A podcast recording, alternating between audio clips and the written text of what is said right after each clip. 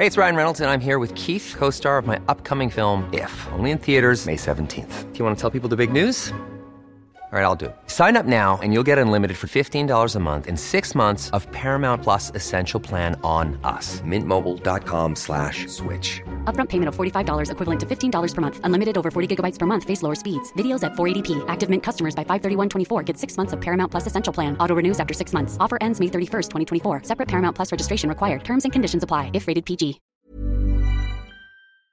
Se van acercando las vacaciones y si tienes un bebé en casa, seguro que te preocupa cómo organizar sus comidas durante los viajes, los días de playa o las salidas a la montaña. Una opción cómoda y muy socorrida son los potitos de Nutriben, porque saben cuánto te preocupa dar a tu bebé tarritos nutritivos y con todas las garantías. Los potitos se preparan aquí en España con los mejores ingredientes, como frutas, verduras, carnes o pescados, y solo emplean aceite de oliva virgen extra. Esos ingredientes tal cual se trituran, cocinan y se envasan al vacío para su correcta conservación. Y ya sabes que igual de importantes son los ingredientes que lleva un alimento como los que no lleva. Los potitos de Nutriben son tarritos que no contienen sal, azúcares añadidos, almidón, colorantes, conservantes, gluten o aceite de palma. Recuerda que los únicos potitos son de Nutriben.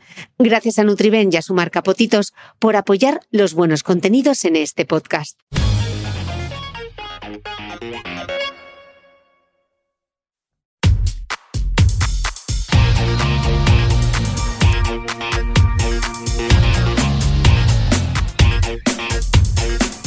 Hola, soy Cristina Mitre, periodista y autora del blog de Beauty Mail. Bienvenidos a mi podcast, donde todas las semanas charlaré con los mejores expertos de la cosmética, la nutrición, el fitness y el bienestar, para que te sientas bien y te veas mejor.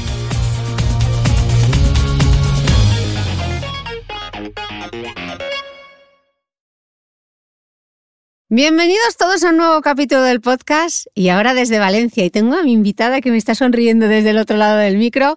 Repetimos de nuevo con Lucía Martínez, ella es graduada en nutrición humana y dietética, es codirectora y fundadora del Centro de Nutrición Aleris, autora del blog Dime qué comes y de los libros Vegetarianos Conciencia y ahora Vegetarianos Concienciados. Y además es reincidente en este podcast porque ya estuvo en la segunda temporada eh, hablando de dieta vegetariana y fue uno de los podcasts más descargados Lucía. ¡Qué éxito! ¿Qué tal, Cristina? Encantada de volver a estar contigo. Yo estoy muy contenta de que estés aquí porque vamos a hablar de dieta vegetariana, pero muchas de las cosas que vamos a contar hoy son perfectamente aplicables a cualquier dieta que sigamos. Entonces, para arrancar, hay una parte en tu libro que me ha gustado muchísimo, que son los nueve puntos claves para una alimentación vegetariana, aunque perfectamente se podrían aplicar a cualquier dieta. Entonces, me gustaría que vayamos desgranando. Yo te voy a dar, te voy a dar pie, te voy a dar el titular, porque dirás tú, me canueve. Madre mía, no me acuerdo. a ver qué puse, a ver qué puse.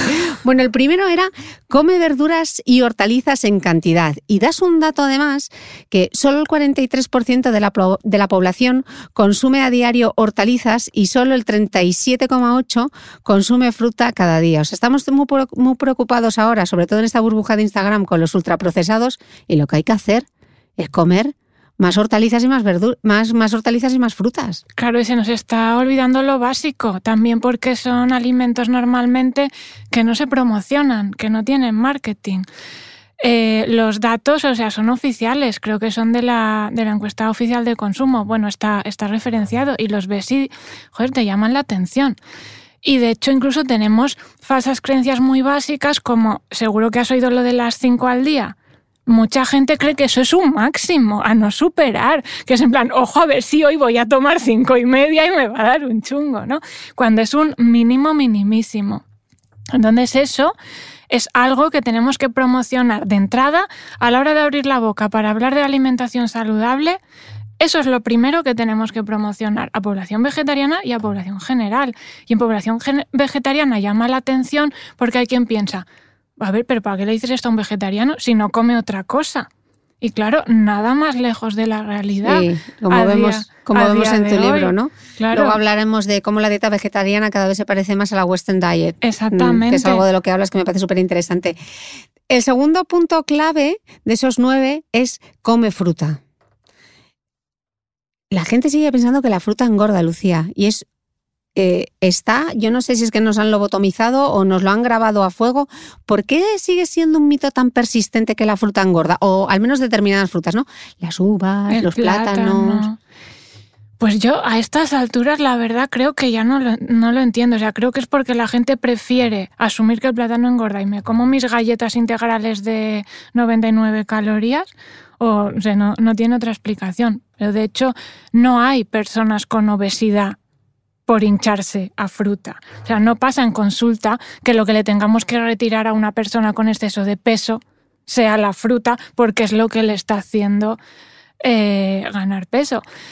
Tenemos eh, con el plátano, hay un post muy bueno, antiguo ya, de mi compañera Lidia Folgar, que desmonta el tema del plátano, que aparte coge el plátano, lo pesa, le hace la foto, pone las calorías, los azúcares que tiene, lo compara. Es un post que tiene unos años, pero es que Lidia ahí, o sea, lo bordó y ese, ese post ya es inmejorable. Yo animo a los, a los oyentes que busquen el post. No, y, no os y lo preocupéis vean. que os voy a poner la tarea fácil porque en las notas del podcast, que ya sabéis Ah, que vale, están siempre ponemos. en thebeautymail.es, donde aparece este audio, ahí os voy a poner el link. E incluso en el tema de la fruta, la gente que tenga el azúcar alto, ¿puede seguir tomando fruta? Sí. ¿Alguien eh, que tenga la glucosa eh, elevada? Las guías de diabetes de referencia, que son la Diabetes Care y la guía NICE o NICE, cada uno que lo pronuncie como quiera O como pueda. o como pueda. eh, vamos, son las guías clínicas de referencia que además se actualizan constantemente. eh, lo dejan claro, o sea, no hay por qué limitar la fruta. De hecho, tenemos, Aitor y yo, una infografía sobre alimentación para la diabetes que la pueden ver en, en el Instagram, en, los blogs, se la pueden descargar. Eh, no hay por qué limitar la fruta. Una persona diabética debe seguir consumiendo fruta. Simplemente aquellos que son diabéticos tipo 1 que se inyectan insulina deben contabilizar esas raciones de hidratos a la hora de calcular sus bolos. Pero para nada deben prescindir de ese alimento y ni tampoco de frutas concretas. eh, en absoluto. Es decir, el mensaje a esa población debe ir dirigido a ojo con eh, cereales refinados, ojo con galletas María que siguen viniendo en las dietas, eh, ojo con no moverse del sofá. También es muy importante, mucho más que ojo con los plátanos, ¿no? No está justificado. Incluso comer fruta de postre, que no fermenta. Que sí, claro que sí fermenta, que sí. De entrada, eh, las cosas en el estómago no fermentan, porque el pH del estómago no permite que algo fermente ahí. Y si algo te está fermentando en el estómago, tu menor problema es la fruta. O sea, eh, estás chunga, vete para urgencias, olvídate, ¿no? O sea, el pH del estómago no da pie a que las cosas fermenten ahí. Las cosas en el sistema digestivo fermentan mucho más adelante. Eh, creo que vas a tener un podcast con mi compañera Virginia. Ella te lo voy a explicar mucho mejor, pero las cosas en el estómago fermentan sobre todo en el colon, en el intestino grueso, no en el estómago. Y luego es que parece que la gente tiene la idea de que come y las cosas en el estómago van quedando como perfectamente colocadas por capas. Y a ver, no, o sea, un estómago es una hormigonera en pequeñín. Eso vas metiendo y eso va mezclando, va mezclando y lo que tienes al final es una especie de papilla mezclada con los jugos gástricos, con las pepsinas, con, las dema- con la saliva y con todo y una especie de papilla que el estómago va dejando pasar poquito a poquito a tu intestino delgado. Pero está, si tú has comido una ensalada, eh, un pescado con patatas y una sandía, lo que tienes es una papilla de todo eso mezclado con los jugos gástricos y demás. No queda por capas. Con lo cual eso es que no tiene ningún sentido bajo ninguna lógica, ni siquiera pasándolo por la neurona de guardia, porque esto del sistema digestivo se estudia en primaria. Entonces, por favor, dejad de hacer el ridículo ya con lo de la fruta que fermenta en el estómago. Y comer fruta. Claro. Eh, aquí sí que hay un punto, en los nueve puntos claves para una, me repito, eh, para la alimentación vegetariana que no tiene nada que ver con, que- que pueda ser aplicable para una dieta cualquiera, que es el tema de la B12. Aunque ya lo comentamos en el podcast anterior, hagamos simplemente un inciso porque recuerdo cuando subí ese, ese podcast, una de las preguntas que era que hacían es, pero si como huevos eh, tengo que tomar, tengo que suplementarme con B12. ¿Por qué es importante con B12? Y sí o sí, ¿por qué? ¿Y en qué casos?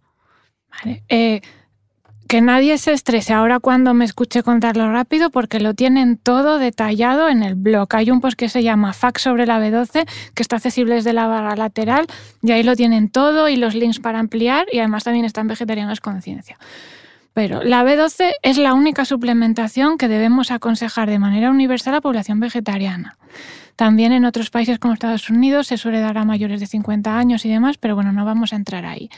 Es importante porque está en los alimentos de origen animal, no en los alimentos de origen vegetal o bueno, si la hay en algunas algas y tal es de manera muy residual y no podemos usarlo como fuente. Eh, la duda sobre los ovulato-vegetarianos es porque en general el consumo de huevos y lácteos de la población ovulato-vegetariana no es suficiente para cubrir requerimientos. Sí puede haber alguna excepción, pero en general no es suficiente. El consumo para cubrir requerimientos a día de hoy, con las recomendaciones de la EPSA sobre B12 que vinieron a corregir las de la FESNAT 2010, casi casi las duplicaron, sería un consumo muy elevado, tan elevado que en la mayoría de la población desequilibraría la dieta porque estaríamos consumiendo un exceso de lácteos y huevos en detrimento de otras cosas importantes como las frutas y verduras que decíamos antes. Con lo cual para nada es aconsejable, es mucho más aconsejable llevar una dieta saludable con cantidades adecuadas de los alimentos que decidamos consumir que sean saludables y tomarnos el suple, que además la B12 que consumimos en los alimentos de origen animal a día de hoy es la misma que la del suple, porque provienen de animales criados en granjas industriales que la obtienen del pienso o el cobalto en el caso de los rumiantes, que es el sustrato para que lo fabrique su mm. sistema digestivo. Yo creo que queda súper contestado y quien quiera ampliar información sobre la B12 tiene, busca Google B12 Lucía Martínez y ahí le sale un porrón de información en el punto número cuatro, y esto sí que es coincidente tanto como en una dieta vegetariana como en cualquier dieta, tú hablas de mantener una adecuada ingesta proteica. ¿Nos estamos pasando con la proteína? En, la población, en general. La población general sí tiene un consumo de proteína eh, tirando a alto. Es decir, no es un problema de salud pública a día de hoy el consumo proteico en el mundo industrializado. En absoluto. Mm, para nada es algo en lo que tengamos que hacer hincapié, más bien en, lo de las frutas y las verduras. Y la población vegetariana tampoco, o sea, no llegan vegetarianos a urgencias con kwashiorkor. Kwashiorkor es un déficit proteico grave. Eh, no tienen ese problema, no nos lo encontramos. O sea, la prevalencia de déficit proteico en población vegetariana del primer mundo es bajísima y cuando se da suele responder a otras cuestiones. Por ejemplo, que esa persona, además de vegetariana, a lo mejor tiene un trastorno de la conducta alimentaria o a lo mejor está pasando un proceso oncológico. Y eso hace que sufra una desnutrición proteica que en la misma situación una persona omnívora tendría el mismo problema.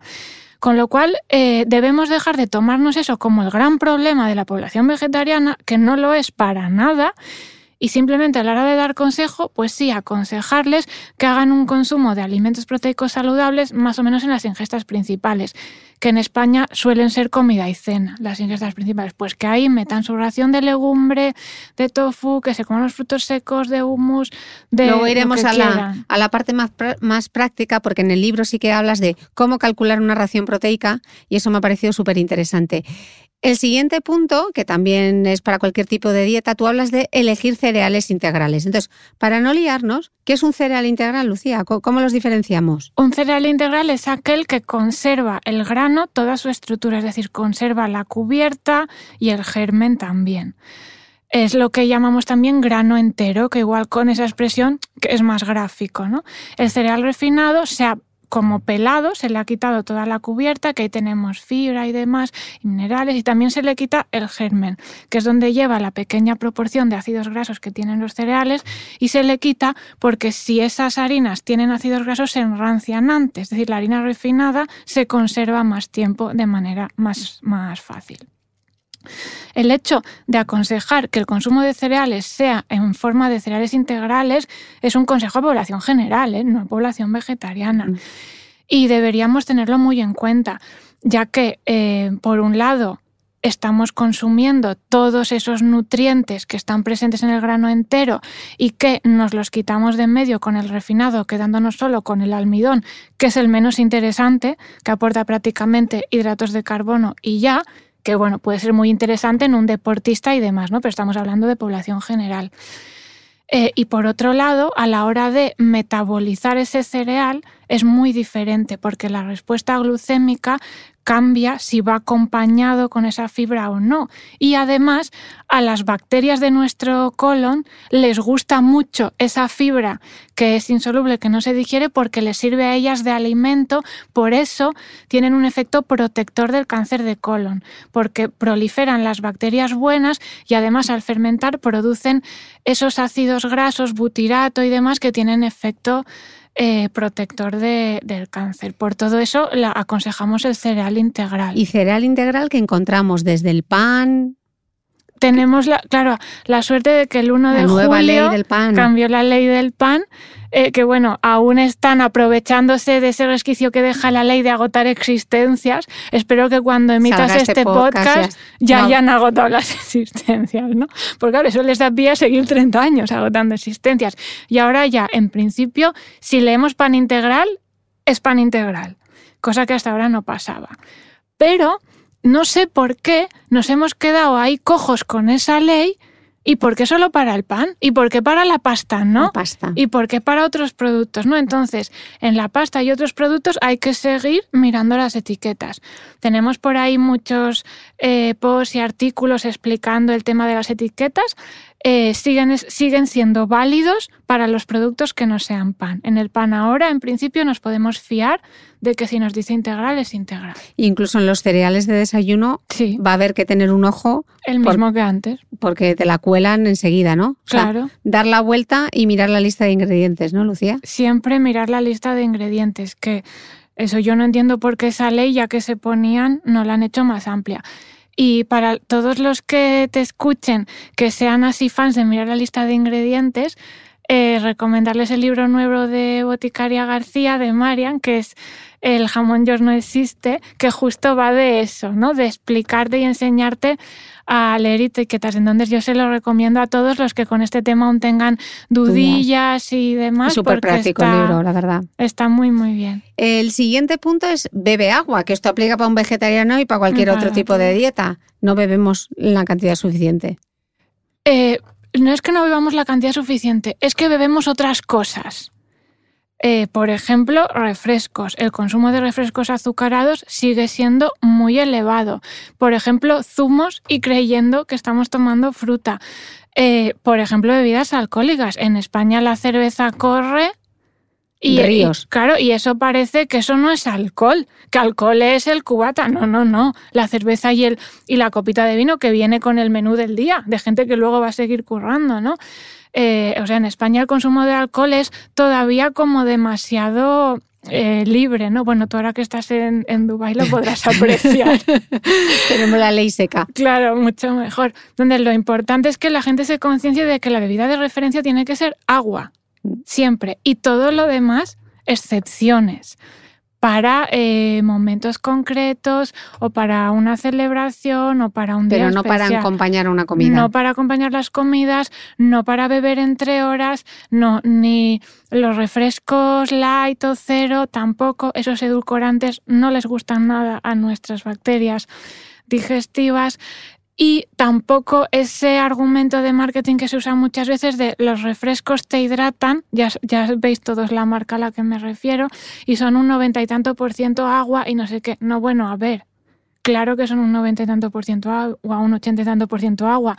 Si el problema de ese refresco no es el agua, es el azúcar. La cerveza también es un noventa y tanto por ciento y la leche es un 80 y tanto por ciento agua, pero en esas bebidas el problema no es el agua, no me recalques el agua, recálcame lo otro. Y la copita de vino que siempre han dicho los médicos, incluso se ha prescrito desde sanidad, de una copita de vino al día. Eso es totalmente y, absolutamente falso. Nunca deberíamos recomendar alcohol, jamás. Yo creo que a día de hoy ya tendría que estar superado.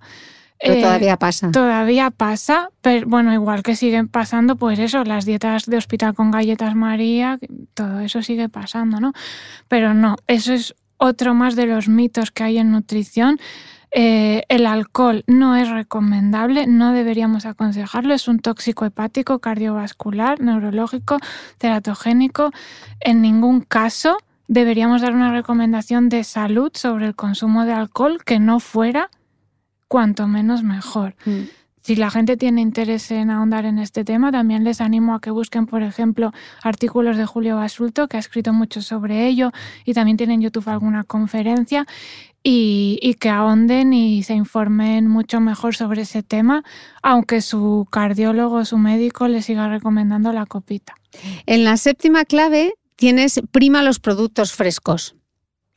Esto sí sería eh, un poco, lo- sí, por supuesto, para todo el mundo, iría un poco en la corriente de- del real food, que es ahora el boom, ¿no? Con mi colega Carlos Ríos, que lo ha petado con el real food. Pues eso es exactamente lo mismo. Prima los productos frescos por encima de aquellos que vienen envasados y ultraprocesados. Es importante eh, saber distinguir entre ultraprocesado y procesado, pero aunque no sepamos distinguir eso, todo el mundo, Cristina, sabe distinguir un producto fresco. Mm. ¿Vale? Todo el mundo sabe que lo que hay en la frutería es producto fresco y para la población tradicional lo que hay en la pescadería o en la carnicería es producto fresco, ¿no? Eh, eso debe ser lo que compremos en, en mayor cantidad. Eso que no lleva etiquetas, que no lleva lista de ingredientes, que no lleva un símbolo. ¿Tú has visto alguna vez la etiqueta vegan en un manojo de puerros? Nunca. porque no hace falta. ¿Dónde lo ponemos? En aquello en lo que tú no sabes muy bien qué lleva, ¿no? Ya vamos mal. Todo aquello que no tiene ese marketing. Bueno, en el punto 8 tienes un tema que es un poco controvertido, que no voy a entrar mucho, que dices toma el sol.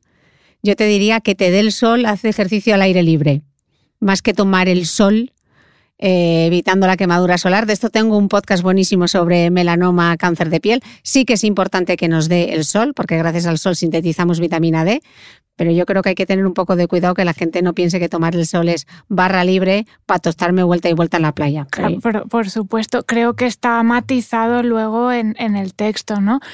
Eh, es importante la exposición solar para la síntesis de vitamina D.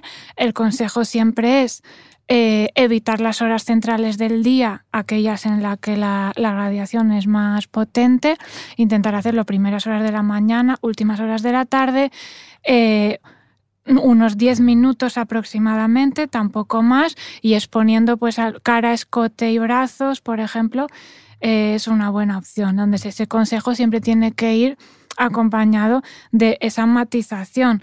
Pero es que no nos da el sol. Estamos dentro de casa, trabajamos en oficinas, nos desplazamos en metro, en bus, en coche. ¿Y qué hacemos? Luego en agosto vamos siete días a ponernos ahí a saco vuelta y vuelta que o nos achicharramos o lo hacemos con protector solar bien hecho, pero el protector solar también tiene el poder de bloquear. Sí, pero bueno, también sabemos que la gente en general no utiliza la cantidad adecuada de protector claro. solar, no reaplica. Bueno, al final yo creo que el mensaje es sale ahí fuera y que te dé un poco el aire. Claro Que, que, te- pasamos demasiadas horas. mm, y, y- y encerrados. siempre con, con esos matices Mm. y es, a esas horas y ese tiempo. Nos queda claro. No quisiera yo que no me invitaras más. Pues en, el, en el punto número 9, y este me ha resultado súper eh, curioso, es eh, asegurar, que, que imagino que esto también aplica no solamente a la dieta vegetariana, sino a cualquier tipo de dieta, es asegurar un aporte diario de ácidos grasos de la serie que yo te dije, ¿cómo fue que te dije? En lugar de omega 3, te dije W3. Y decía, ¿qué es esto de W3? La omega, Cris, la omega. Es normal. Esto, con esto se suplementa, Lucía, eh, no a los suplementos. ¿Cómo se llega a través de la dieta? ¿Por qué es tan importante que haya una cantidad adecuada de omega 3? Porque con esto hay, hay mucha gente que ha hecho mucho negocio con el omega 3. Mogollón, sí, sí. Y además con unos suplementos de unas cantidades ínfimas y o de una calidad pésima. Porque además el omega 3 es un ácido graso que oxida muy fácilmente y tenemos estudios que han eh, comprobado en varios suplementos en el mercado que estaban completamente oxidados. ¿vale? Entonces, en principio, ¿es necesario suplementarse? Consejo Población General, no. Otra cosa puede ser un consejo específico, ¿vale? A una persona con necesidades específicas. En general, no, ni población tradicional ni población vegetariana. El mayor aporte de omega 3 en la dieta tradicional eh, vendrían los pescados azules. En este sentido, aconsejaríamos que la gente prefiriera el pescado azul de pequeño tamaño, tipo sardina, boquerón, anchoa, caballa, porque el nivel de contaminación de metales pesados en los pescaditos pequeños es mucho menor a los grandes pescados azules, los grandes atules, pez espada, tiburón. ¿no? Y en población vegetariana, el, omega 3 tiene varias formas, ¿no? Tiene el ALA, el ácido alfa-linolénico, el EPA, ecopen, tansoico, o no sé un nombre chungo, y el DHA. Entonces, en nosotros, obteniendo el ALA, que es el vegetal, nuestro organismo es capaz de convertirlo en EPA y convertirlo en DHA, que sería como la Catedral de Santiago, ¿vale? Es el DHA. Lo que pasa es que la conversión a veces no es muy eficiente. Es decir, no todo el ALA, ni mucho menos, se convierte en DHA, lo hace un pequeño porcentaje. No obstante, parece, y digo parece porque la investigación en este tema todavía no ha arrojado datos totalmente concluyentes, pero parece que la pequeña conversión es suficiente para eh, el, DHA que nuestro cuerpo necesita, ya que no tiene la población vegetariana clínica ni sintomatología ni problemas derivados de un supuesto déficit de, de DHA. Y además también sabemos que son más eficientes en esa conversión que la población tradicional, ¿no? que hay una, adaptación metabólica como sucede con otros nutrientes, ¿no? Con el hierro también pasa, con el calcio, etc. Entonces, la población vegetariana le diríamos que asegure el ala, el aporte de ala que está en las semillas de lino, en las nueces, en las semillas de chía. Pero si aún así alguien quiere suplementarse, existen suplementos veganos de DHA que se hacen a partir de algas y líquenes que es de donde lo sacan los peces. Los peces se comen eso y luego pues la, la, acumulan. Existen hoy en día suplementos veganos de DHA que también los pueden comprar y tomárselos si es que en su circunstancia pues se los quieren tomar. Vale, ya tenemos los nueve puntos clave que muchos de ellos ya hemos visto que sirven para dieta vegetariana o para cualquier tipo de dieta. Luego en el libro también hablas de estas cuatro cosas que nos tenemos que grabar, yo creo, a fuego y que hacen cuatro ingredientes que convierten en un producto en insano. Y aquí nos va a dar igual que sea un producto con etiqueta vegana o un producto tradicional ultraprocesado que encontramos en, cualquier supermercado. Las claves, tú, las das, es el azúcar, la grasa de mala calidad, las harinas refinadas y la sal. O sea, solo viendo esas cuatro, eh, esos cuatro ingredientes nos podemos hacer una idea ¿Dónde están los límites entre uno y otro? Aunque en el libro de Boticaria sí que es cierto que nos da, y tú también en el libro hablas de la sal, la cantidad de azúcar. Si tuviésemos que dar tres titulares para que la gente se quede con una idea respecto a esos cuatro ingredientes que hacen un producto insano.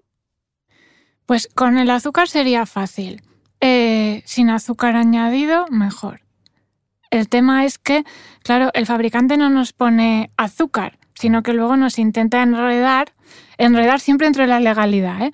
Pero poniéndonos ese azúcar camuflado con algún nombre en la etiqueta que no todo el mundo identifica. ¿no? Para eso sí que podemos ver un poco cómo más se puede llamar el azúcar, cuando llevan sacarosa, glucosa, todo eso sigue siendo azúcar. Azúcar añadido, intentar que no lo lleve. Em, harinas refinadas, intentar elegir los, los, que llevan harinas integrales, como ya hemos, ya hemos dicho antes cómo y dónde lo podían buscar. Sal. Por encima de 1,25 gramos de sal por cada 100 gramos ya se considera mucha sal. ¿Qué truquillo tiene ahí la industria totalmente legal? En vez de ponernos el dato como sal, eh, nos lo ponen como sodio. Entonces el número es mucho más bajo. Hay que multiplicar ese número por, creo que era por 2,5, eh, que se aseguren, que, lo estoy diciendo de memoria, para obtener el dato de sal. ¿no? Eh, pues eso, eso viene en la tablita nutricional. Eh, ¿Y cuál era el otro? Ah, y las grasas de mala calidad. Y en las grasas de mala calidad, si compramos un producto procesado y lleva una grasa añadida, lo ideal sería que llevara aceite de oliva virgen extra. Y yo te diría, pues buena suerte, ¿sabes? Porque muy pocos lo llevan. Y es verdad que algunas conservas que lo llevan, que son también más caras, pero no es habitual. Después de ahí podríamos irnos a un aceite de oliva a secas, a un girasol alto leico y a partir de ahí empieza el descalabro cuesta abajo.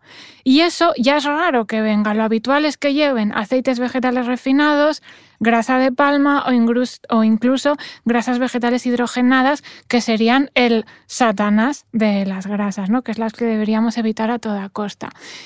¿Qué es lo mejor que podemos hacer? Prescindir de esos productos. Un producto en el que ya tenemos que ponernos a mirar en la etiqueta qué tipo de grasa lleva, ya vamos mal.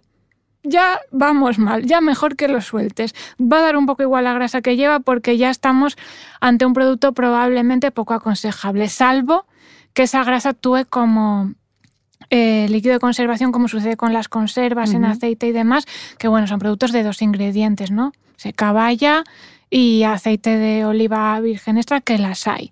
Quitando un poco esa excepción de las conservas y también algunas conservas vegetales, pimientos del piquillo, champiñones que a veces vienen en aceite, el resto yo es que ya ni me molestaría, mira lo que te digo. Eh, ya hemos visto los nueve puntos clave, hemos visto esos cuatro ingredientes que son cosas que aplican tanto para una dieta regular como para una dieta vegetariana. Y ahora ya entramos en la parte de la proteína, que es aquí como el mayor, yo creo que para mucha gente como el mayor o la mayor ven como la mayor dificultad a la hora de transicionar de eh, una dieta omnívora a una dieta vegetariana. Em, Tú dices en el libro, que me parece súper interesante, que una persona vegetariana que partiera de una dieta tradicional saludable no cambiaría los alimentos de origen animal por frutas y verduras, sino por alimentos proteicos vegetales, principalmente legumbres, también por derivados como el tofu, el tempe o la soja texturizada. Creo que esta es justamente la mayor dificultad que tiene la población en general en el momento que empiezan a hacerse vegetariano. ¿Tú lo ves en consultas así o es solo una sensación que tengo yo? Es que si realmente el grueso de la población que se quiere hacer vegetariana viniera de una dieta tradicional saludable, se acabarían gran parte de nuestros problemas. El tema es que no es así. Es que vienen, a lo mejor vienen a consulta por eso, pero tú tienes que empezar a modificar un montón de cosas más. Y a veces ellos lo identifican como una dificultad, cuando no, esto no es porque vayas a ser vegetariano, es porque lo hacías como el culo. Es decir, si hubieras seguido como Omni y no hubieras venido, igual nunca lo hubieras sabido, pero ya que estás aquí, mira, es que aparte tenemos que cambiar, es que tienes que comer más fruta y verdura, pero no porque te vayas a hacer vegetariana, porque estás comiendo muy poquita, ¿no? Entonces, una vez partimos de la dieta saludable, que es rica en frutas y verduras, seas vegetariano o no, es fácil. Es decir, a día de hoy, además, mm, eh, hace unos años el tofu pues era difícil de encontrar. Ahora lo tienes en cualquier súper, en cualquiera, ¿no? Em, y aparte ya tenemos además virguerías como el eura, tenemos la proteína texturizada de guisante, la proteína texturizada de girasol, que estoy flipando yo con ella, pues sabe a pipa, o sea, es, es como una pasada. Entonces, realmente es sencillo, ¿no? Eh, alimentos proteicos, intentemos que los haya en cada ingesta. Y ahí tenemos, en una dieta vegana en este caso, ¿no? O sea, me, salto los, los, huevos y los lácteos por obvios. Para los ovulatos vegetarianos, efectivamente, legumbre, cualquiera, en cualquiera de, de, sus formas y sus derivados, frutos secos, semillas y también en parte cereales integrales. Y a veces parece como jo, es que no voy a estar comiendo siempre legumbre, qué rollo. Te dice gente que desayunaba jamón york todos los días sin ningún problema y cenaba pechuga de pollo cinco días a la semana, pero ahora le parece que elegir entre 20.000 legumbres es aburrido. Ahí. Eh, sin rencor. sin rencor, pero totalmente cierto, Chris. ¿Cuánta gente no toma jamón york a diario y no le parece mal? ¿Sabes? Esto pasa. Em, hay que pensar que la idea que tenemos, legumbre, plato de potaje. Eso no es así. O sea, obvio, el plato de potaje está genial. Pero con legumbres podemos hacer ensaladas, podemos hacer hummus y otros patés de legumbres. Pero hamburguesas. Es que, hamburguesas, albóndigas. Pero es que incluso si tú te comes un, una tostada con crema de cacahuete, estás comiendo legumbre. Por el, el, cacahuete es una, es una leguminosa, aunque lo usemos gastronómicamente como fruto seco. Em, más luego que tenemos desde un guisante, el picoteo de damame que está ahora tan de moda, todo eso también es legumbre. Los guisantes es legumbre fresca. Más luego tenemos una variedad enorme eh, un montón de derivados, el tofu, que además ahora lo hay de mil sabores diferentes, eh, el tempe, la soja texturizada, tenemos yogures de soja, es decir, por favor dejemos de asumir legumbre como... Eh, Cocido garbanzos. Claro, igual que no asumimos carne como pechuga de pollo a la plancha, sino que vemos ahí un gran abanico. Pues eh, esto es lo mismo. ¿Y cómo calcular? Porque yo creo que otra de las dificultades que se encuentra la gente, o por lo menos desde mi experiencia personal, ¿cómo calculo yo una ración proteica? Eh, ¿Cómo la calcula siendo omni? Le digo yo siempre. Porque normalmente la gente mientras lleva una vida tradicional, salvo que sea un deportista o algo así, no se ha preocupado en su vida de si su ración proteica cumple o no cumple. Se empieza digo, la palma de la mano, más o menos. Pues mira, por ejemplo, con lo que es tofu, tempe y demás, la palma de la mano sin dedos, sin dedos, ese cacho, un cacho de tofu así, sería más o menos una ración proteica adecuada para la población general, ¿vale? No estamos hablando ahora de deportistas y demás que necesitarían un consejo especializado, sean o no vegetarianos.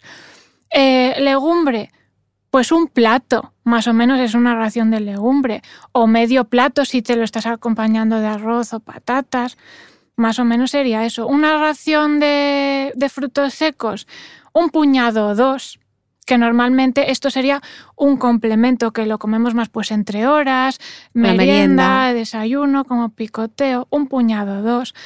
Eh, en yogures, pues lo mismo, un yogur o dos de los de soja, ¿eh? no los de coco y demás, que esos no son proteicos y sin azúcar añadido serían una ración. Un poco lo que te dice el sentido común, es decir... Es que eso hay poco, claro, pero lo problema lo que era una ración de legumbres mientras llevas una dieta tradicional sigue siéndolo ahora.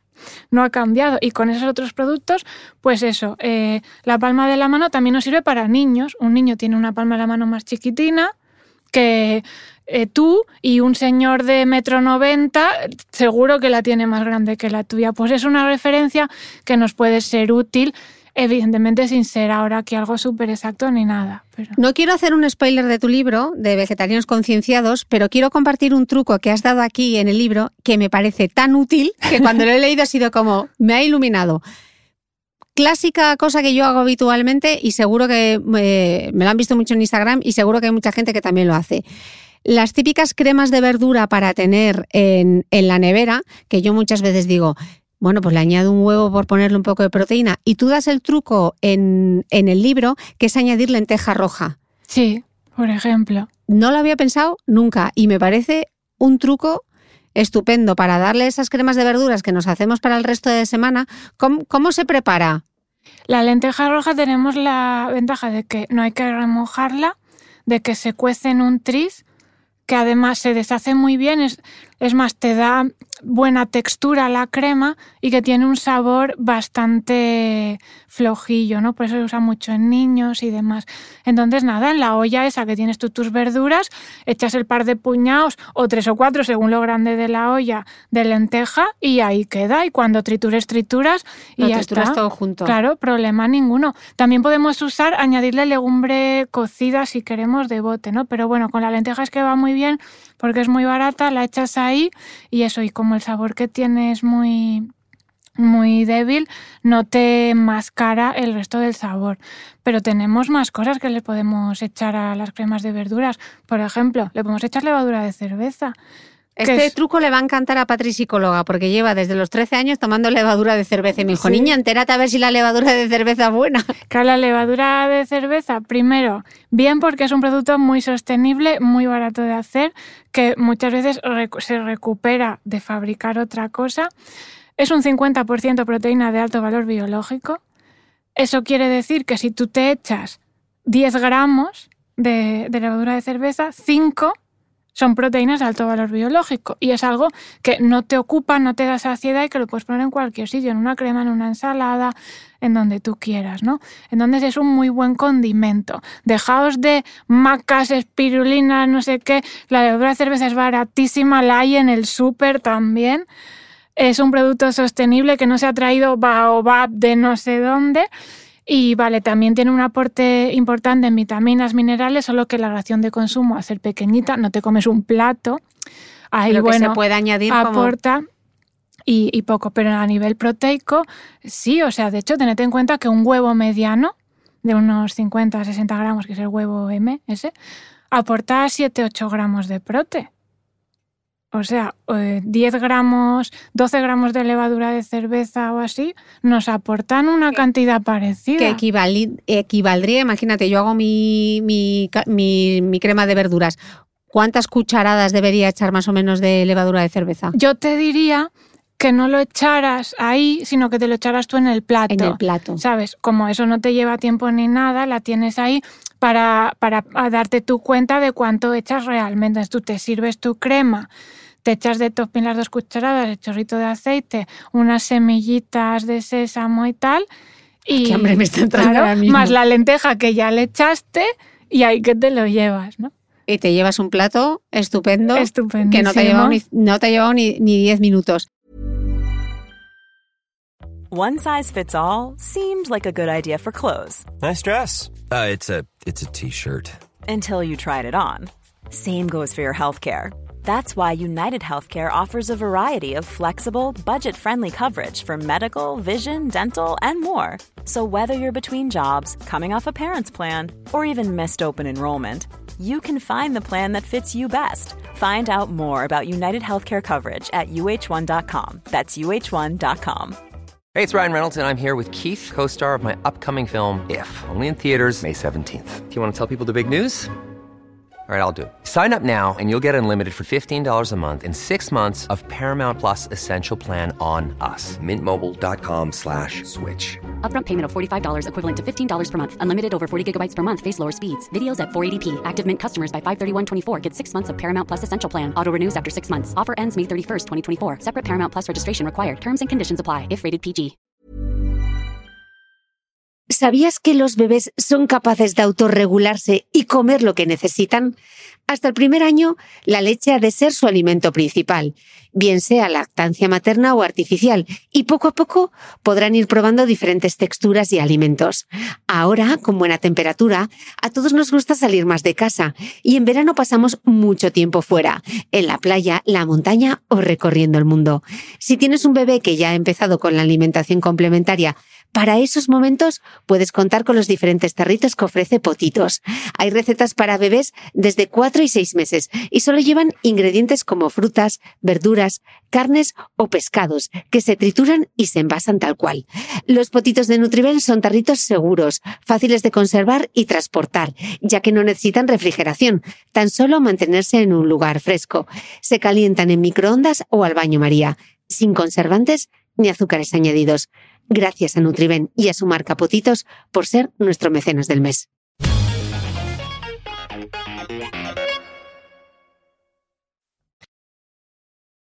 En el libro Vegetarianos Concienciados eh, arranca un poco, eh, no solamente explicando cómo sobrevivir como vegetariano, sino también cómo ha terminado la dieta vegetariana un poco mm, vapuleada por todo el marketing, ¿no? Tú dices que ahora mismo lo importante no es saber cómo sobrevivir como vegetariano, lo importante es saber cómo hacerlo eligiendo alimentos saludables. Qué contradicción, ¿no? Una dieta que se supone que, que deberían primar las frutas, verduras, hortalizas y termina casi pareciéndose más a una dieta llena de ultraprocesados. ¿Por qué ha pasado esto?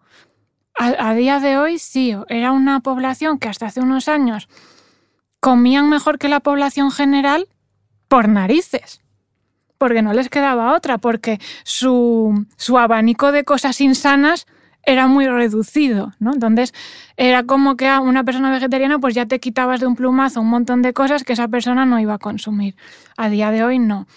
Eh, el vegetarianismo y el veganismo ha tenido un auge brutal en los últimos años.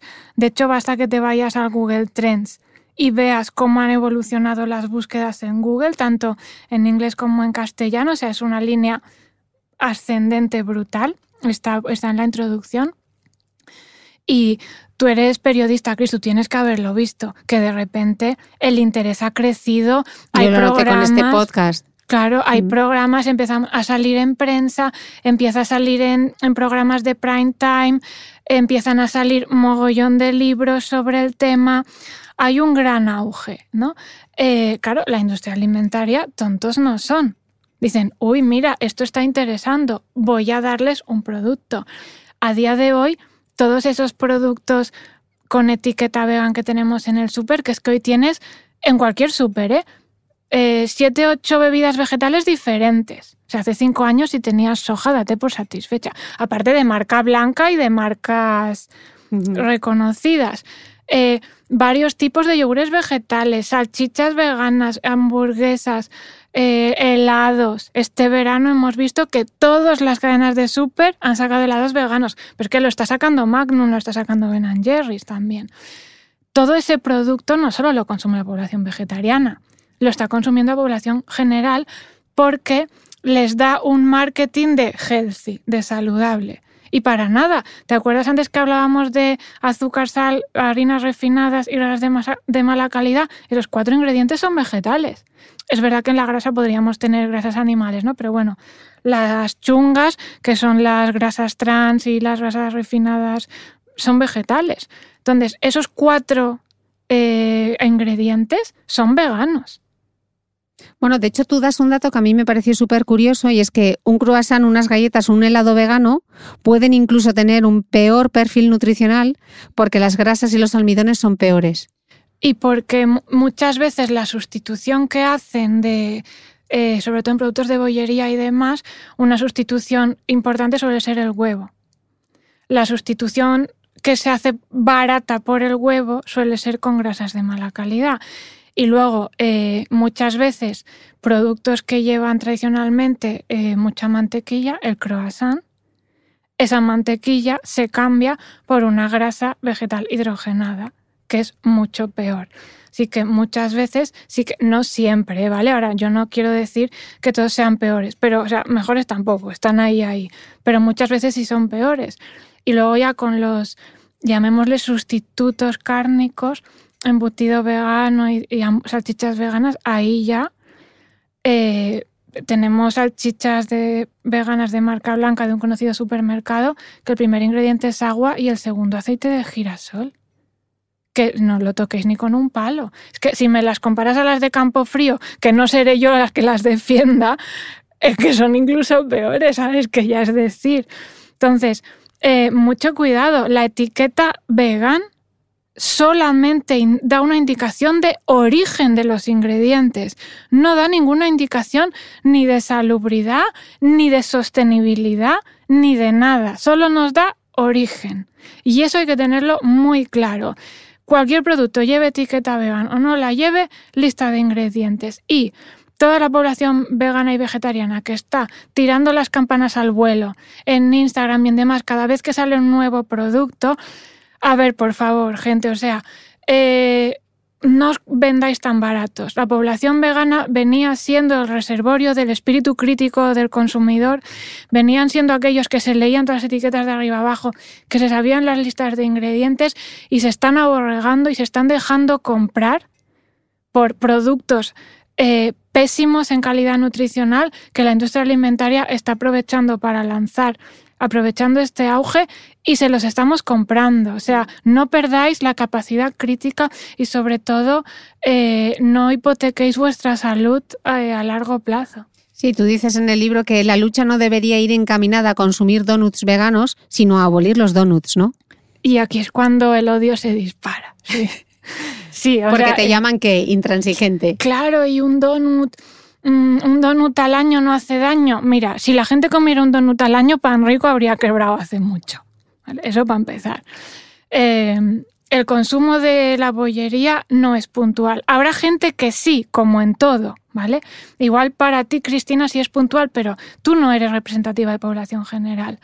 Entonces, en vez de luchar porque haya productos insanos veganos, yo sí creo que la lucha debería ser colectiva contra los productos insanos. Que sean veganos o no, me parece lo de menos. Pero que encima, si son veganos, se los compremos y les hagamos una fiesta, o sea, me parece completamente poco crítico y poco responsable. Y eso es lo que yo quiero expresar con esa frase. Y si yo tengo que elegir, prefiero elegir abolir los donuts que que haya donuts veganos. Bueno, y a ti es que te lo he oído muchísimas veces decir que al final el consumidor es el que tiene el poder, ¿no? Porque si tú no compras eso, la industria no lo va a fabricar para ti, ¿no? Exactamente, lo que no se vende no se produce. Y eso la población vegetariana lo tiene muy claro, porque ¿a dónde vamos? Vamos a bajar el consumo de productos que no estamos de acuerdo con su producción. Mm. ¿Vale? Pues eso ¿cómo es que no haces la conexión y lo aplicas también a, otros temas? ¿no? Si una gran lucha del colectivo suele ser vamos a bajar la demanda o a crear demanda de otra cosa, lo típico de en los bares pide leche de soja, ¿para qué? Para crear demanda.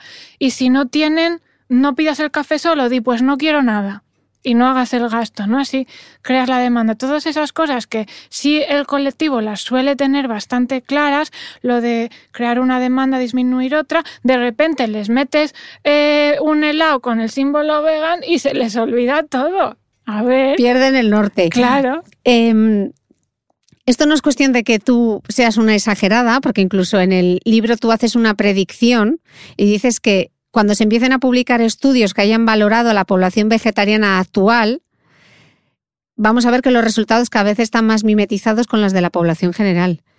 Qué tristeza, Lucía. Yo, creo, a ver, esto es una, una tirada mía de cartas del tarot, ¿vale? No sabemos lo que si va a pasar. Bueno, haces una predicción que me parece muy bien. Claro, es una cosa que yo creo que, claro, ahora toda la epidemiología en la que nos basamos, la población vegetariana, son de datos recogidos hace años, porque la epidemiología es muy lenta. Primero hay que recoger los datos, luego hay que procesarlos, luego hay que escribir, luego se publica y a veces estamos leyendo epidemiología en que los datos se recogieron a principios de los 2000 o 2005 o 2006. Eso nos pasa. Claro, es que la situación en cinco años ha cambiado totalmente. Tú, Chris, ¿recuerdas lo que había en un súper hace cinco años, en un súper de barrio?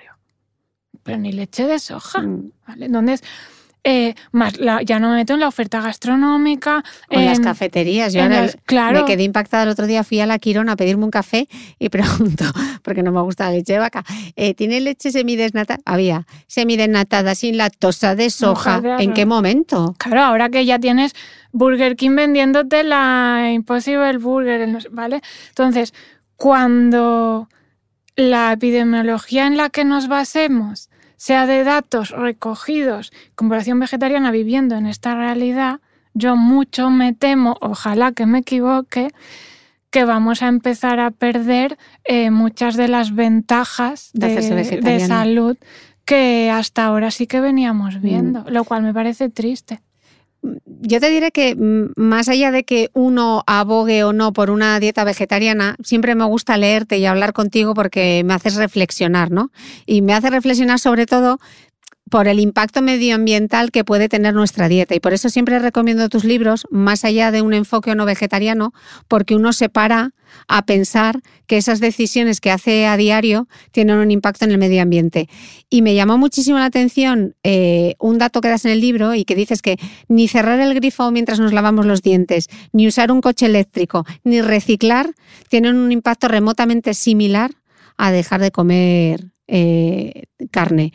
Eh, decías que sustituir los productos de origen animal de la dieta por otros de origen vegetal permitiría alimentar a 350 millones de personas adicionales. Incluso para aquellos que no quieran renunciar a su filete, una pequeña reducción haría que su alimentación tenga un impacto medioambiental mucho menor. Sí, todo esto, o sea, no son datos que te lo hayas inventado. Que lo inventado, eh, las referencias las tienen, pero sí, es uno de los cambios que están a tu alcance y que más impacto tienen. Porque, vale, siempre se habla, no, los viajes en avión. Bueno, a ver, a población general, ¿cuántos vuelos intercontinentales coge al año?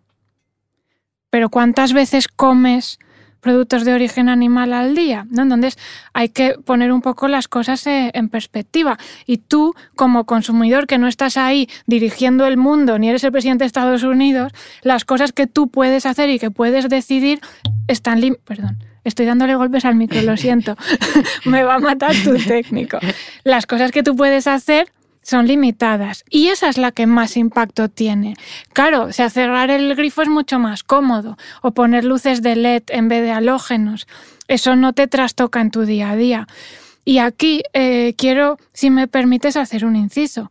Aunque tú y yo estamos hablando de alimentación, pues porque yo soy Nutri eh, y porque tu podcast también toca temas de salud y demás, hay una cosa que hay que tener en cuenta.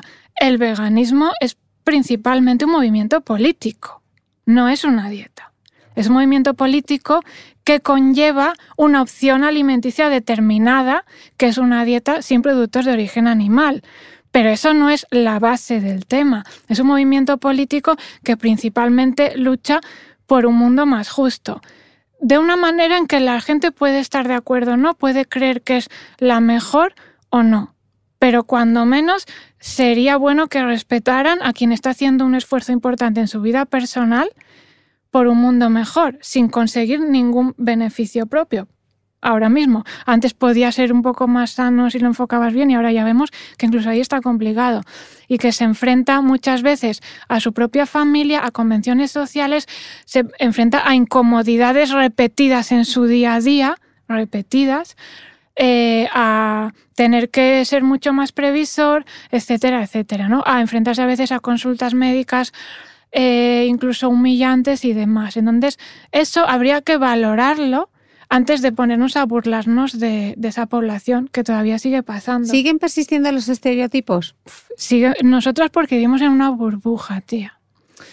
Y quieras que no, estamos ahí en ese mundo de redes sociales que nos siguen, ya están más informados, más tal, pero en la que te sales de ahí, incluso con sanitarios, eh, sigue siendo duro y no sé, escriben muchas veces gente que pues que lo pasa fatal con su familia o que lo pasa fatal con sus amigos porque se burlan o porque tal. Eso pasa. Entonces, pensémonoslo dos veces. A ti igual te parece una chorrada, vale. Pero de entrada, claro, de, entrada respeta a alguien que está haciendo un esfuerzo eh, por un mundo mejor. ¿Vale? Le está haciendo ese esfuerzo, que igual tú crees que sería mejor que hiciera no sé qué por los niños de África. Bueno, hazlo tú, en vez de tanto criticar, ¿no? Y que tampoco quiere decir que a lo mejor esa persona probablemente se preocupa mucho más de los niños de África, esos que solo sacamos a relucir para atacar. También una, una distribución más justa de alimentos va a beneficiar a esas poblaciones desfavorecidas. Eh, ese, esos legumbres y cereales que se están comiendo las vacas que tú te comes podrían estar alimentando a esa población de forma mucho más eficiente. Es decir, si te preocupan esos niños de África, tú también deberías hacerte vegetariano y exigir que esos alimentos se redistribuyeran mejor. Yo ahí lo suelto. Mm. Pero sobre todo, que es un movimiento político y que es una opción política que lleva muchas implicaciones y que sobre todo no nos olvidemos que una de las reivindicaciones básicas y que sustentan el veganismo es que eh, el trato que le estamos dando a los animales de consumo es absolutamente aberrante. Y eso no es ni humanizar a los animales, ni darles derechos de personas, ni todas esas cosas que se dicen por ahí. Estamos permitiendo que se le hagan a vacas, a cerdos o a pollos cosas que nos escandalizaríamos si viéramos que se les hacen a un perro. Y nadie pide que los perros vayan a la escuela y puedan votar. Mm. Pero sí que una mínima conciencia de cómo estamos utilizando todos esos seres vivos que sienten y padecen también. Me surge una duda leyendo el libro, porque muchas veces, sobre todo por el tema del impacto medioambiental, cuando pienso, habláis mucho del ganado vacuno, pero por ejemplo, todo el tema de los pollos, aves, etcétera, ¿el impacto medioambiental es el mismo que el del ganado? No. El más alto es el, ganado vacuno. Ese es, como, está en el top. Eh, y luego vamos bajando. Eh, eh, huevos, creo, hablo de memoria, creo que son los menos impactantes. Aún así, eh, la, misma cantidad de proteína vegetal es unas, unos, alrededor del 300% menos impactante que la proteína animal menos impactante. ¿Vale? Eso también está en el libro, está la referencia del estudio. Aparte cito un artículo en El País que se hizo una entrevista al investigador principal de, ese estudio. Entonces, eh, no, eh, hay unos más impactantes que otros, el vacuno es el más, pero aún así los menos impactantes siguen siendo más impactantes que eh, la legumbre, por ejemplo. Dices en el libro que eh, hay quien cree que el futuro será vegetariano o no será, pero tú crees que el futuro será flexitariano o no será. ¿A qué te refieres con eso? Yo creo que, que el futuro sea vegetariano es una utopía, eso no va a pasar. Ojalá de nuevo, como te decía antes, me equivoque, pero sí que creo, con flexitariano me refiero a que eh, la población general va a tener que bajar el consumo de alimentos de origen animal a las buenas o a las malas. Eh, igual va a tener que bajarlo porque vamos a colapsar, porque no se va a poder más y lo vas a tener que bajar o bien porque la producción va a disminuir o bien porque van a subir los precios y no nos vamos a poder permitir o igual podemos empezar a bajarlo ya, que tampoco nos va a pasar nada, eh, y empezar a prever eh, muchas de esas cosas. Bueno, el cambio climático eh, también está relacionado con este tema y con muchos otros, obviamente. Entonces yo creo que sí que tarde o temprano eh, no va a quedar otra que bajar ese consumo. Porque sí, porque nos estamos cargando acuíferos, estamos sea, la deforestación de la soja del Amazonas no es para hacer tofu para mí, es para alimentar al ganado estamos contaminando el aire, las tierras, etcétera. Eso dejando de lado que en algún momento esta sociedad bienestante que tenemos tiene que abrir los ojos a cómo se está tratando a esos animales. O sea, ya está saliendo mucha más información, pero en algún momento tenemos que dejar de mirar para otro lado. En algún momento tenemos que plantearlo si eso es ético, que ya te digo yo que no. Pero ni cumpliendo las leyes de bienestar animal, ni nada de todo eso. O sea, eh, la cría industrial de animales es un horror, un, auténtico horror. Y en algún momento hay que ver ese horror en la, en la bandeja del súper y saber que estás contribuyendo a ese, a ese horror y hacerte cargo si puedes. En el libro eh, hay una parte que hablas de dieta vegetariana y redes sociales, que me parece un debate súper interesante, porque por un lado las redes sociales han permitido dar visibilidad al vegetarianismo, eh, desmitificar y acercar la dieta vegetariana a la población, o al menos en la burbuja que es Instagram, pero también ha dado fruto a mucha desinformación, ¿no? Dices en, el libro que en un país en el que no se da consejo a esta población desde estamentos gubernamentales y a menudo tampoco en las consultas sanitarias, es lógico que para muchos Internet sea la primera y no pocas veces la única fuente de información.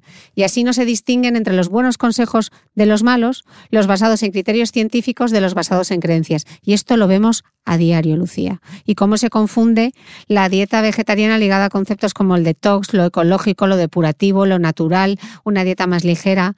Para adelgazar. Para adelgazar. Arroja un poco de luz quién es fuente, quién no es fuente fiable. Eh, ah, claro, esto nos pasa a todos los niveles, ¿no? O sea, pasa lo mismo con la alimentación tradicional, solo que bueno, al menos ahí sí que tenemos un poco más de, idea y de referencias, ¿no? Como, como te digo, pues hay guías más o menos acertadas oficiales, pero bueno, a ver las ailas y demás. Claro, con, la, con el tema vegetariano en España se nos va de madre completamente. Entonces, eh, todo lo que suene demasiado maravilloso, de entrada ponerlo en cuarentena. O sea, hay veces que se están compartiendo memes de, eh, esto es verdad, ¿eh? no, no es una exageración mía. El pepino tiene más proteínas que el pollo. A ver, o sea, esto, joder, antes de compartirlo, pasarlo por la neurona de guardia que no hace falta ser nutricionista, en serio no te rechina nada. Y la gente lo comparte, ¿no? Entonces, obviamente, eh, la gente no tiene que ser experta en nutrición, pero yo sí que le pido un mínimo de sentido común o sentido crítico. Cuando vean algo así, antes de seguirlo compartiendo y seguir haciendo la bola grande, oye, pregunta.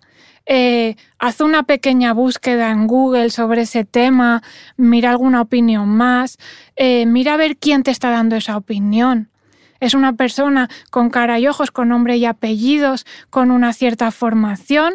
¿O es alguien anónimo que, que, no sabes nada de lo de ella ni sabes quién está detrás. Es alguien que tiene un gran interés comercial, es decir, te está vendiendo el detox una te está recomendando el detox una persona que lo vende y saca un beneficio económico. Y ojo que no todo el mundo hace una declaración. Claro, ojo con la publicidad no declarada, que en principio la ley obliga. La ley de la publicidad pero luego no se cumple. Y vemos cada día en todas las redes eh, cosas que son publicidad y no lo ponen y parecen una recomendación. Entonces, eh, que la gente sea un poco crítica y estética, igual que con las etiquetas, lete también la etiqueta de la información que consumes. Y sobre todo, pues por ejemplo, en tema de alimentación vegetariana, en España Fuentes más fiables, por ejemplo, la Generalitat de Cataluña, las últimas guías de alimentación que ha sacado infantil y en la etapa escolar que están actualizadas, llevan eh, pequeños consejos y apartaditos con consejos específicos a población vegetariana que están bien y son de fiar. Mira, son guías gubernamentales. Creo que en Euskadi también, pero no estoy del todo segura, pero de Cataluña sí. Tenemos la Asociación Americana de Dietética y Nutrición tiene una web que es vegetariannutrition.net en la que también tiene una sección de preguntas frecuentes donde tiene todas las dudas típicas con un PDF de dos caras, con la explicación a población general, incluso tienen algunos ya traducidos al español, aunque sea un español latino, ¿no? Que llaman ellos.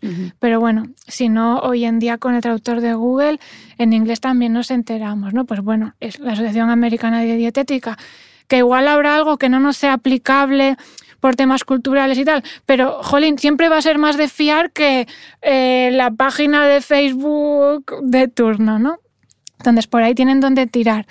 Y luego, pues, los consejos de nutrición, pues, oye, si los puede estar dando un nutricionista, que sí, también nos podemos equivocar y dar un mal consejo, pero bueno, al menos ya tienes un mínimo.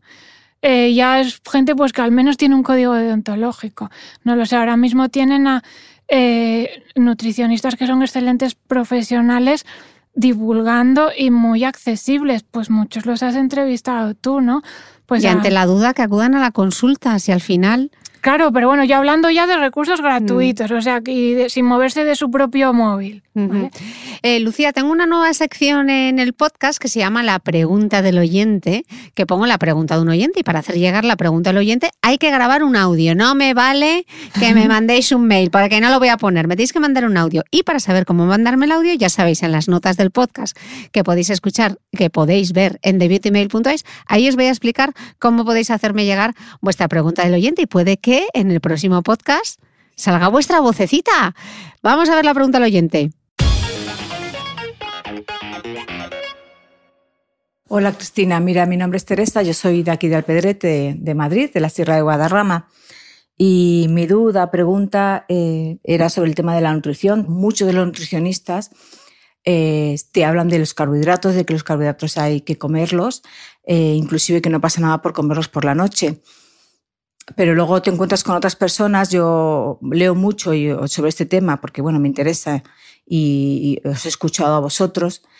Y, incluso bueno, he ido a una nutricionista aquí en Alpedrete y, y, bueno, pues ahora me dice, o ella me dice, que efectivamente con que se puede comer carbohidratos, eh, dentro de esos carbohidratos habría que elegir, por ejemplo, las verduras o en la fruta, el que menos azúcar tenga, aunque sea su azúcar natural.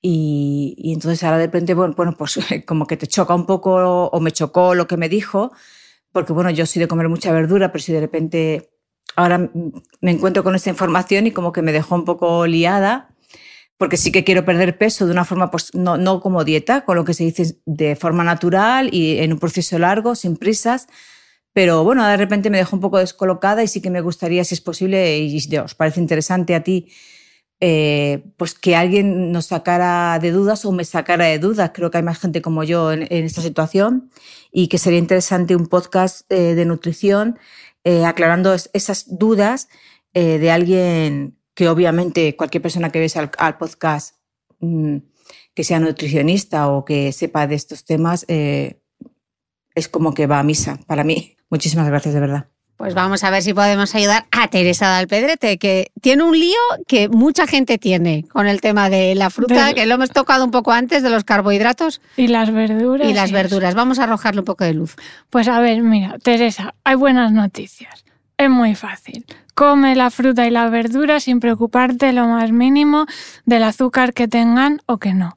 El consejo que damos es sobre el azúcar añadido, no sobre aquel intrínseco de los alimentos, es decir, aquel que ya viene por defecto dentro de los alimentos. Con ese no hay ningún problema, mucho menos con el de las frutas y las verduras.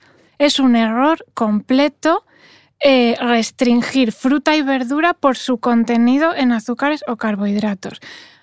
Completo, o sea, nunca jamás deberíamos dar ese consejo a nivel de salud pública. Aquí dejo de lado gente que pueda tener una fructosemia o patologías o demás, ¿no? A población general, eh, da igual la cantidad de, azúcar que tenga la fruta, olvídate, cómela y punto. Ese no es el problema. El azúcar en el que Teresa se tiene que fijar es el añadido, el de los refrescos o bebidas que tome, el de las galletas que tome, las salsas que tome, la bollería que pueda tomar. Cuando sale a comer por ahí, igual eh, come eh, comida rápida y demás. Ese es el preocupante, no el que va en la fruta y la verdura. Con lo cual, Teresa come fruta y verdura para cenar, para desayunar, para comer. En cantidad es de lo que más tienes que comer y olvídate totalmente porque no tiene ninguna importancia el azúcar o los carbohidratos que contengan la fruta y la verdura de la dieta. ¿Y los carbohidratos en general para cenar, Lucía? Eh, bueno, esa es otra. Y también que eh, con- cuando hablamos de carbohidrato, en, eh, en la cabeza de todos aparece una patata o pasta o pan. Pero las acelgas, ¿qué creéis que son? O la lechuga y el tomate. Son también alimentos eh, que contienen carbohidratos, lo que pasa es que contienen menos. ¿Podemos tomar carbohidratos para cenar? Sí.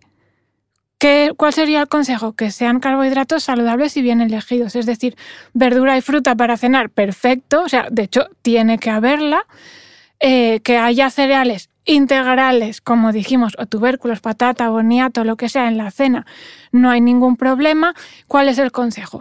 Pues un poco en función de tus necesidades, de tu actividad física y de lo que comas el resto del día, mete más ración o, o mete ración o no en función de eso. A lo mejor, si ya has desayunado tostadas integrales y has comido un plato de arroz a mediodía, por la noche meterte un plato de pasta, si además has estado sentada en una oficina, pues no sea lo que más te conviene. Pero si a lo mejor vienes de entrenar, que igual será tu caso muchas veces, Chris, o a lo mejor has comido rápido y te has comido una ensalada eh, prácticamente solo lechuga y tomate de esas tristes que digo yo en el libro, pues sí que está perfectamente justificado que en la cena metas una patata al horno o una ración de, pan integral. Teresa Alpedrete, nos queda ya, yo creo que súper claro, y para el resto, porque yo creo que es una duda que tiene mucha gente.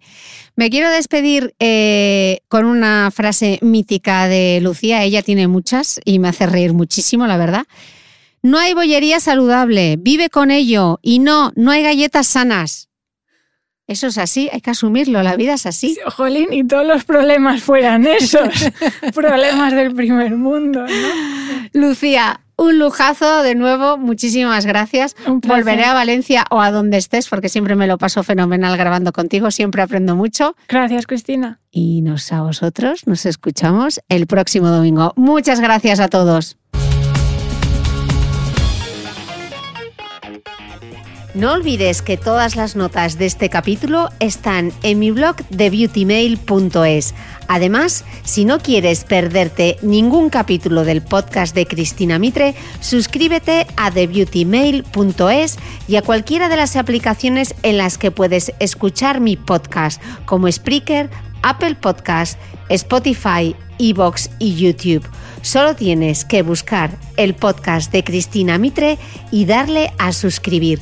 Y un último favor, si entras en iTunes y me dejas un comentario y además me regalas unas estrellas, ayudas a que este podcast tenga cada vez más visibilidad y pueda seguir creciendo. Te espero el próximo domingo con una nueva entrega del podcast de Cristina Mitre.